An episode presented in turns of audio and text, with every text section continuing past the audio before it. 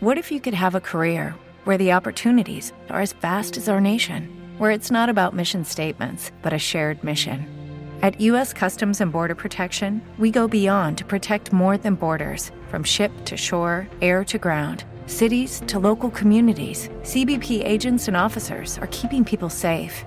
Join U.S. Customs and Border Protection and go beyond for something far greater than yourself. Learn more at cbp.gov/careers. Este podcast forma parte de Evox Originals. Disfruta de este avance. Inquiétame, el podcast de psicología que te ayuda a cuestionar tus creencias y mejorar tu salud mental. Con Carla Melián y José Molina. Hola, hola, hola.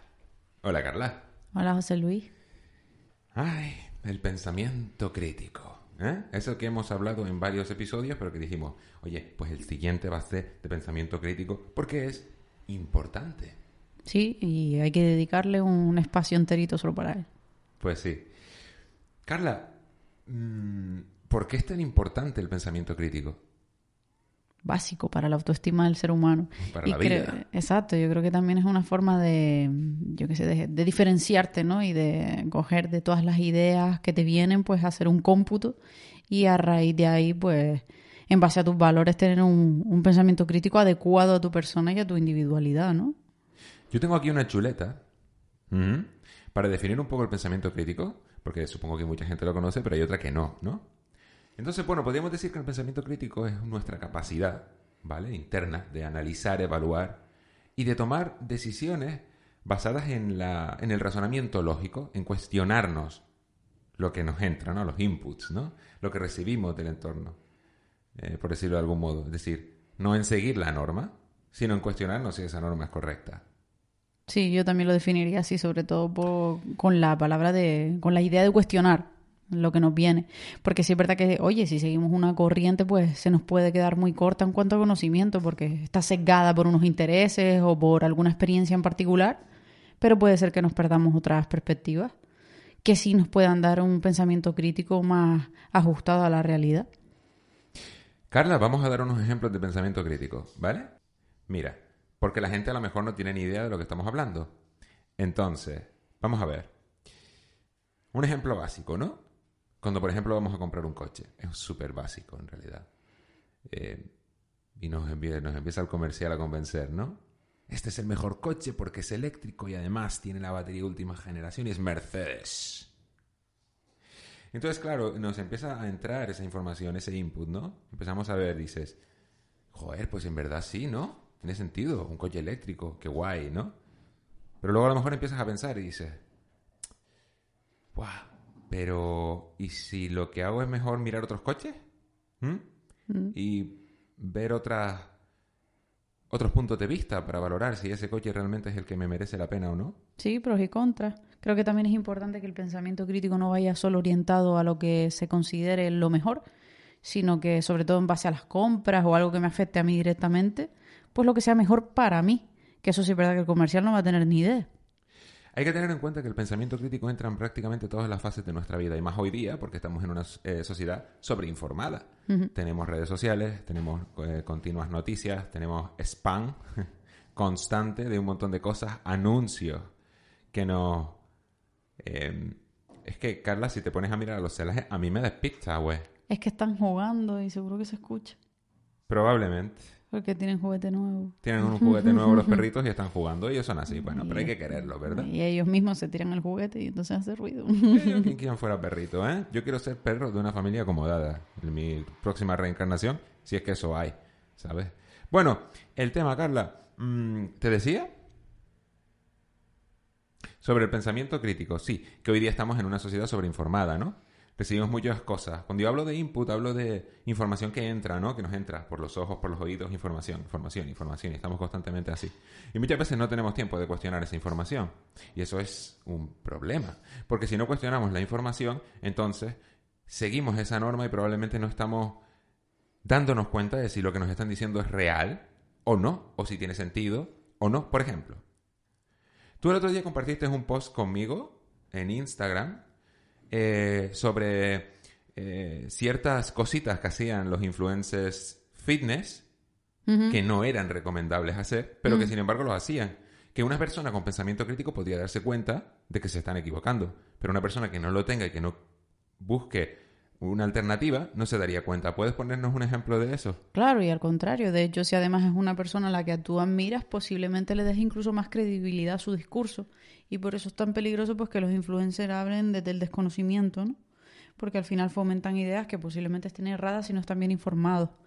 En, eh, recuerdo el post y el post era un poco en base a, mm, a la alimentación a la alimentación fitness, ¿no? Ellos al final eran influencers, influencers del fitness. Es un post, no es que fuera de los influencers, era un post de crítica hacia la desinformación que generan los influencers. Era realmente un post de pensamiento crítico. Sí, pero de pensamiento crítico. ¿no? Exacto. Y entonces lo que te decía era eso, pues que, que, cuestionaras un poco los mensajes que ellos daban. Pues, por ejemplo, ellos tienen súper normalizado en su discurso pues que, mm, bueno, pues este verano me he pasado, pues voy a intentar ahora en septiembre comer menos. Entonces, claro, ya sabes que estás transmitiendo un mensaje que puede ser súper peligroso porque fomentas trastorno de conducta alimentaria, ¿no? Pues, por ejemplo, pero ahí tenemos no solo el tema de influencers, sino todo el tema de publicidad, todo el tema del ideal de belleza que tanto nos, nos afecta, ¿no? Con el tema de la imagen, pues tener pensamiento crítico en todos los sentidos, saber de dónde salen esas ideas no es que esas ideas existan en la naturaleza, esas ideas son constructos sociales que responden a unos intereses. Exacto, como por ejemplo lo típico de eh, debes tener siempre el vientre plano. Pero no tienes en cuenta que hay órganos que necesitan espacio. Exacto, o que hay días que estás hinchado porque tiene case. Pero me interesa que tú pienses que si tu vientre no es plano tienes un problema que tienes que solucionar y por lo tanto, pues, el gimnasio, dieta, suplementos, eh, fármacos, y ahí está toda la industria detrás, ¿no? Por ejemplo. Exacto. Eso es un pensamiento crítico que tenemos nosotros pues, últimamente, que la verdad es que estamos con ese tipo de pensamiento y es como, wow, ¿no? Te abre un mundo de posibilidades. Tampoco tienes que abusar de él porque si no puede que te vuelvas paranoico. Sí, ¿no? Y no significa que vayas en contra de todo, pero sí que sepas un poco la realidad de las cosas y a raíz de ahí pues decidas, pues oye, esto sí, esto no y por lo menos puedo elegir. Pero desde luego, si no me lo cuestiono, no voy a poder elegir. Es cuestionarte, simplemente es cuestionarte las cosas. Es como, por ejemplo, cuando un partido político te dice X cosa, eh, pues cuestionarte por qué. Porque esto, es, porque esto es así, tiene sentido, no tiene, sentido? No tiene sentido. Voy Hay a cosas que son más prioritarias, que no. Me vale la pena votar esto, no. Sí, incluso de tu propio pensamiento. Concha, yo pienso que es esto, pero en realidad siempre he pensado esto, pero nunca me he informado. Concha, pues si es un tema que de mi interés y demás, pues oye, voy a informarme a ver. Y si, vamos, si nosotros llegamos a tener esa flexibilidad cognitiva de decir, concha, he tenido estas creencias que a lo mejor han sido limitantes durante mucho tiempo, no me han favorecido, y yo misma soy capaz, eh, de forma autodidacta, de cuestionarme eso, incluso a nivel de creencias, vamos, eso es mm, el Dalai Lama de, de la mente humana, ¿no? Eh, ahora que has invocado a, a Concha unas tres o cuatro veces. ¿A Concha? Eh, sí, has dicho Concha tres o cuatro veces. Pues, amén a las conchas y a las concepciones. Eh, A ver, eh, hay que tener en cuenta lo siguiente, ¿vale? El pensamiento crítico mejora en general lo que es la toma de decisiones, ¿vale? La resolución de problemas y nuestras habilidades de comunicación. Esto es así. ¿Por qué? Porque nos cuestionamos cosas, porque somos capaces de ir más allá, porque no nos centramos en lo que nos dicen, sino que nos lo cuestionamos y pensamos y, reflexionamos. Y, lo... integramos también dentro de lo que te decía, de nuestro sistema de creencias y de nuestros valores, porque no todo se va a integrar igual. Y eso incluye destruir incluso a veces nuestro sistema de creencias y de valores, porque te das cuenta de cosas y dices, ¡ay, conchale, mira tú! ¿Eh? Invocaste a Concha. Ah, dije Conchale. es un, derivado de Concha. Es un derivado. ¿eh? Entonces, claro, nos, nos, ayuda en cierto modo a evitar esas trampas cognitivas. Es decir, cuando nos ponemos una zancada cognitiva, lo típico de, ah, me levanté por la mañana, tengo un mal día, hoy me va a salir todo mal. ¿Por qué? No tiene por qué. Sí, cuestionarte también a ti mismo en general, también con los pensamientos cotidianos. Entonces, al final acabas tomando decisiones más acertadas en el trabajo, en la vida personal, con tus hijos, etcétera. Sí, obviamente. Ese pensamiento crítico y tener diversidad de perspectivas y cuanto más conocimiento tengas, pues vas a poder, lo que decíamos de elegir, ¿no? Ya se te abre la puerta a unas opciones que a lo mejor si no tienes esos conocimientos, pues ni se te ocurren. Por eso también, Jolín, la terapia muchas veces, pues, abre un montón de caminos en este sentido, porque es ese espacio que dedicamos a, a cuestionar las creencias de uno mismo, porque también uno solo cuestionárselo no es tan sencillo, no tenemos ese aprendizaje hecho. Suscríbete al contenido y únete a la comunidad de mecenas a través de una aportación mensual para escuchar los episodios hasta una semana antes, además de acceder a contenido exclusivo. Únete a través de la aplicación iVox o siendo parte de iVox Plus. Bueno, ya que te has suscrito al programa de mecenas, no, pero si puedes, ¿vale? Si no, no pasa nada, ¿ok? Em, vale, mira, eh, escucha una cosita, ¿vale? Escucha una cosita porque esto es fácil. Porque aquí todo el mundo te dice a ti quién es que desarrolla tu pensamiento crítico, pero aquí nadie te dice cómo hacerlo. ¿Eh? Que es muy fácil tirar la piedra y esconder la mano. ¿Eh? ¿Es fácil o no? Tienen que verme cómo me muevo cuando hago los podcasts. ¿Eh? ¿Verdad? Sí, parece un péndulo. sí, sí, es verdad. Como el baile este que hace la gente cuando hace... ¿Sabes? Hay mucha gente que hace presentaciones en clase, en el trabajo y se mueven. En plan, fíjense, se mueven como hacia los lados.